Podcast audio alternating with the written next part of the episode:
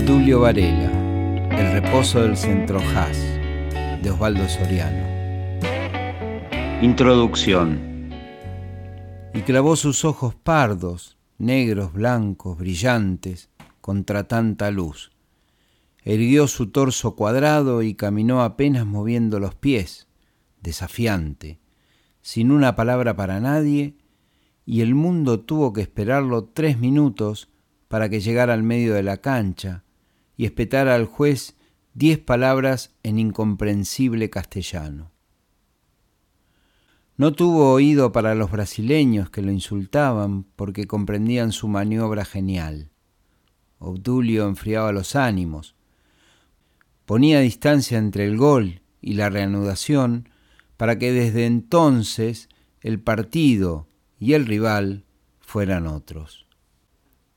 Hubo un intérprete, una estirada charla algo tediosa entre el juez y el morocho. El estadio estaba en silencio. Brasil ganaba 1 a 0, pero por primera vez los jóvenes uruguayos comprendieron que el adversario era vulnerable. Cuando movieron la pelota, los orientales sabían que el gigante tenía miedo. Fue un aluvión. Los uruguayos atropellaban sin respetar a un rival superior, pero desconcertado. Obdulio empujaba desde el medio de la cancha los gritos, ordenando a sus compañeros. Parecía que la pelota era de él, y cuando no la tenía era porque la había prestado por un rato a sus compañeros para que se entretuvieran. Llegó el empate. Los brasileños sintieron que estaban perdidos. El griterío de la tribuna no bastaba para dar agilidad a sus músculos, claridad a sus ideas. Las casacas celestes estaban en todas partes y les importaba un bledo del gigante. Faltaban nueve minutos para terminar cuando Uruguay marcó el tanto de la victoria.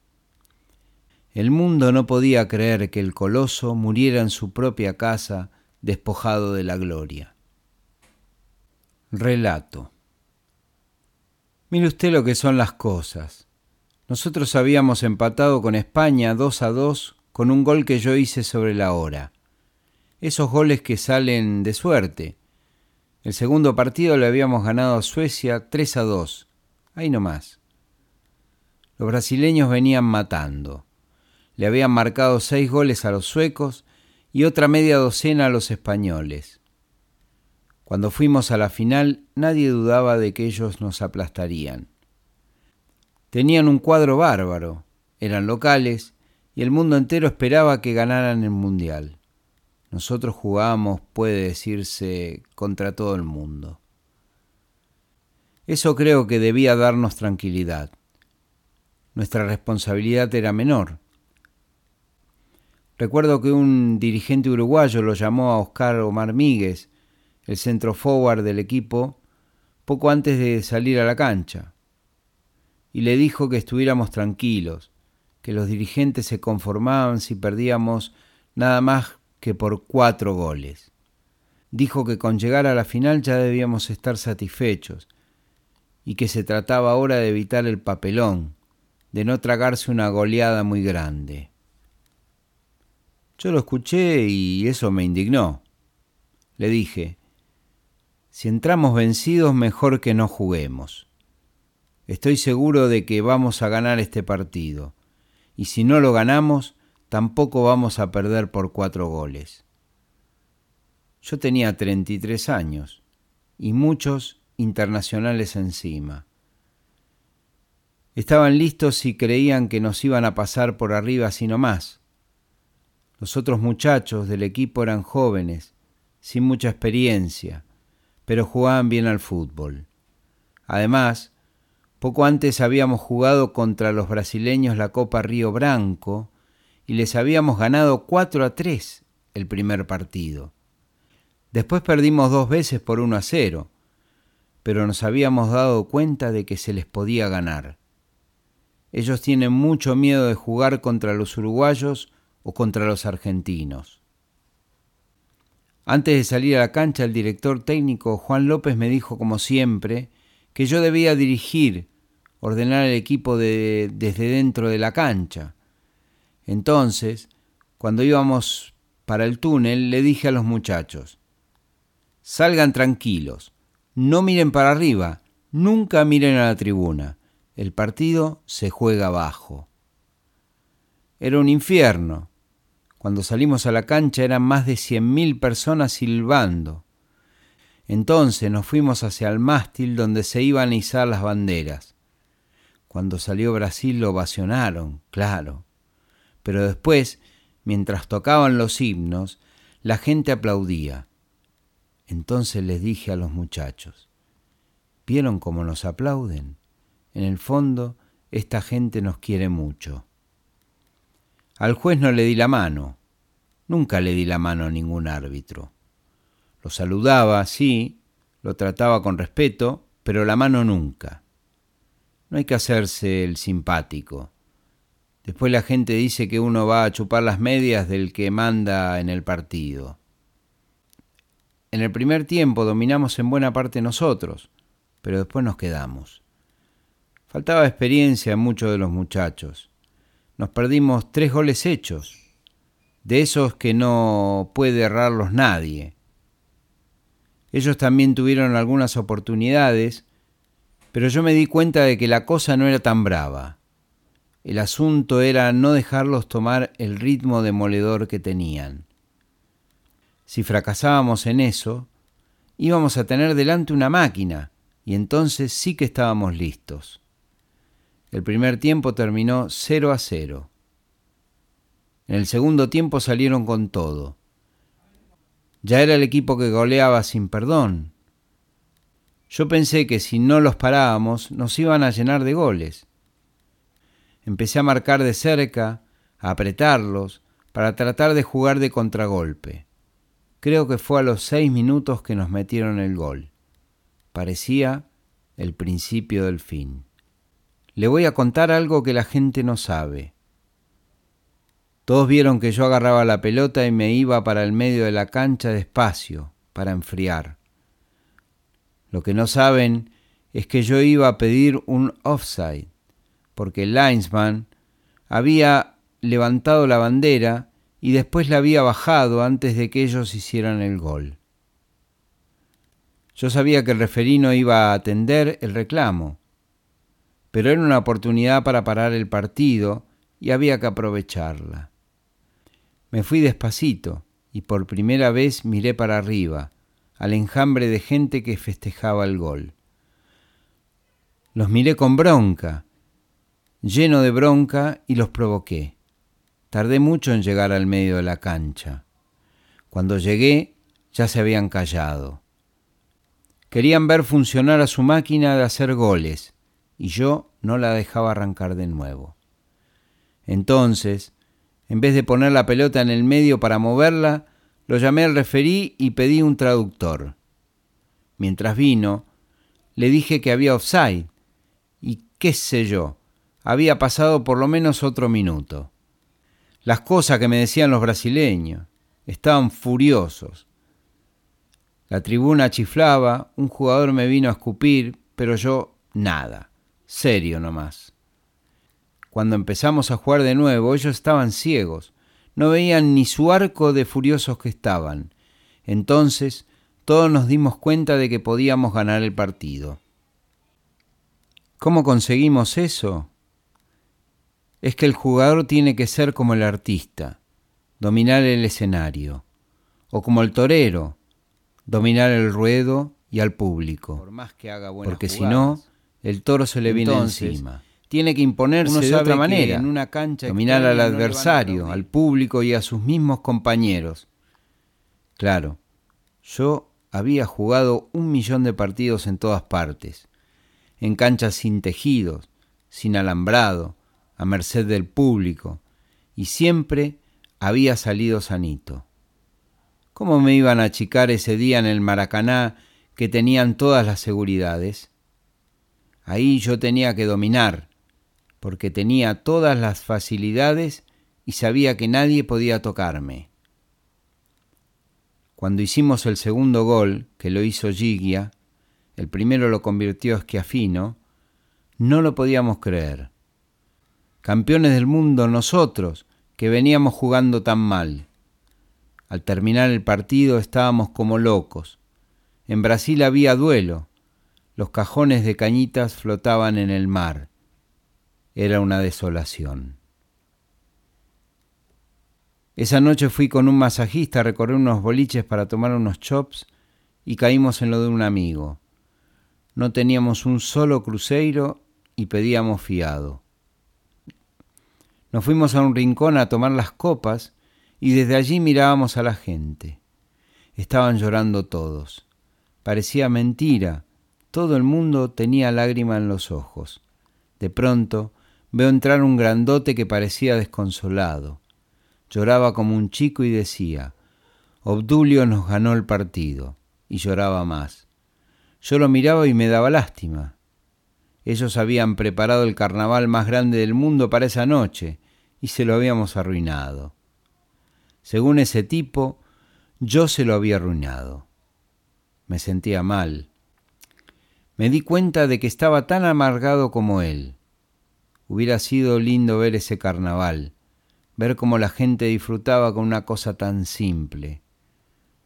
Nosotros habíamos arruinado todo y no habíamos ganado nada. Teníamos un título, pero ¿qué era eso ante tanta tristeza? Pensé en el Uruguay. Allí la gente estaría feliz, pero yo estaba ahí, en Río de Janeiro, en medio de tantas personas infelices. Me acordé de mi saña cuando nos hicieron el gol, de mi bronca, que ahora no era mía, pero también me dolía. El dueño del bar se acercó a nosotros con el grandote que lloraba. Le dijo, ¿sabe quién es ese? Es Obdulio. Yo pensé que el tipo me iba a matar, pero me miró, me dio un abrazo y siguió llorando. Al rato me dijo, Obdulio, ¿se vendría a tomar unas copas con nosotros? queremos olvidar, ¿sabe? ¿Cómo iba a decirle que no? Estuvimos toda la noche chupando en los boliches. Yo pensé, si tengo que morir esta noche, que sea. Pero acá estoy. Si ahora tuvieran que jugar otra vez esa final, me hago un gol en contra. Sí, señor. No, no, no se asombre. Lo único que conseguimos al ganar ese título fue darle lustre a los dirigentes de la Asociación Uruguaya de Fútbol. Ellos se hicieron entregar medallas de oro y a los jugadores le dieron una de plata. ¿Usted cree que alguna vez se acordaron de festejar los títulos de 1924, 1928, 1930 y 1950? Nunca.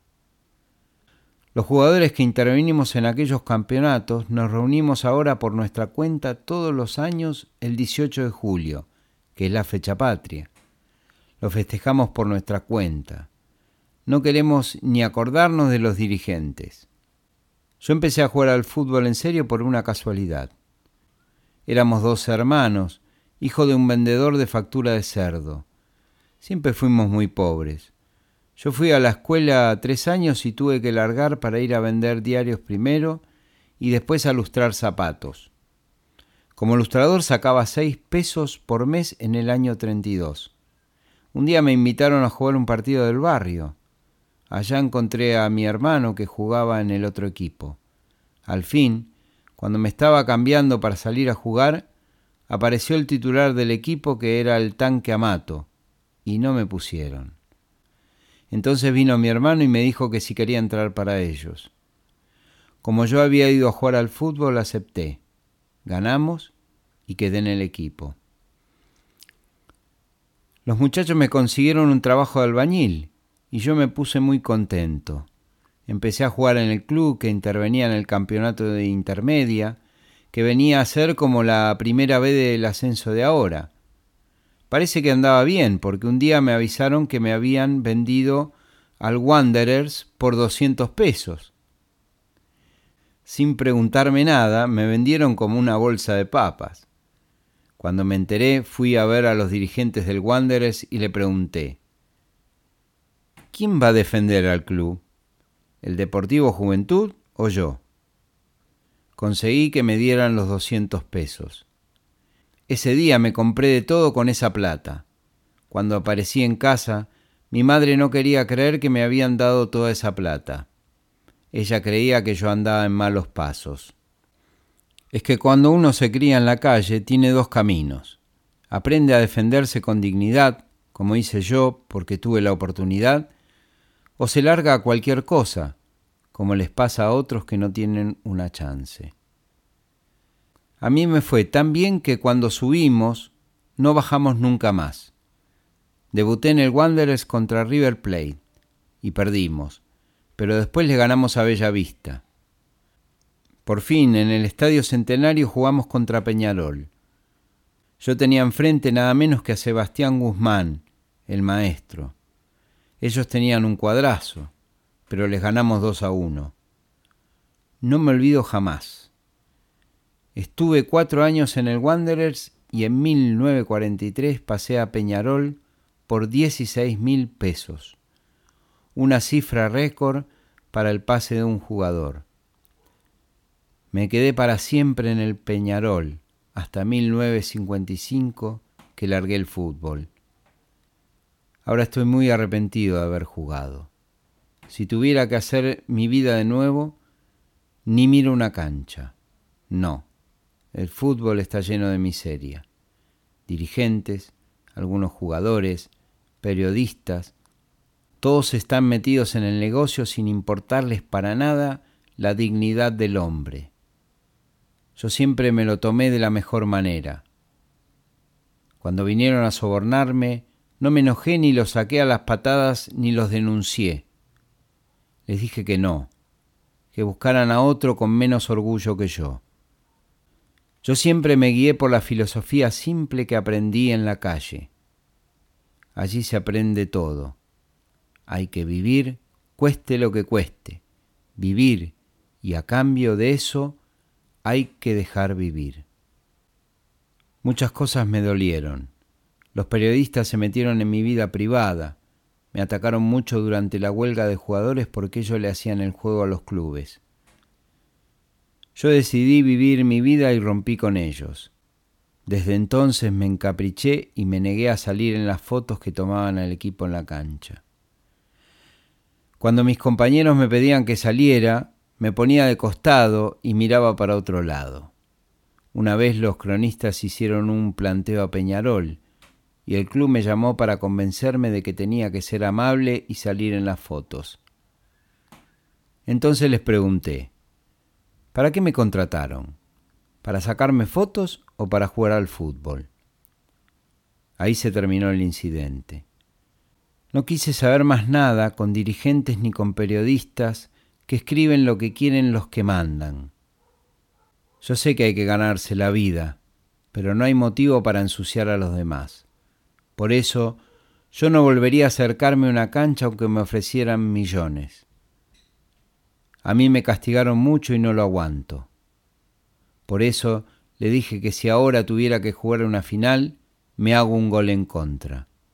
No vale la pena poner la vida en una causa que está sucia, contaminada. El que se sienta capaz, que lo haga. Algún día tendrá que rendir cuentas.